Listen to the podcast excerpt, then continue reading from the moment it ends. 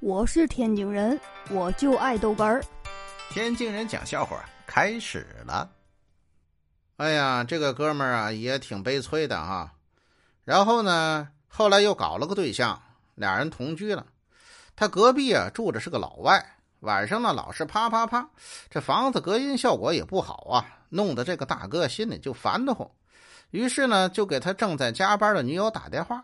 这女友接了电话，气喘吁吁的就说：“啊，我这正往回赶呢。”哎，忽然呢，这电话里传来一句：“Oh shit！”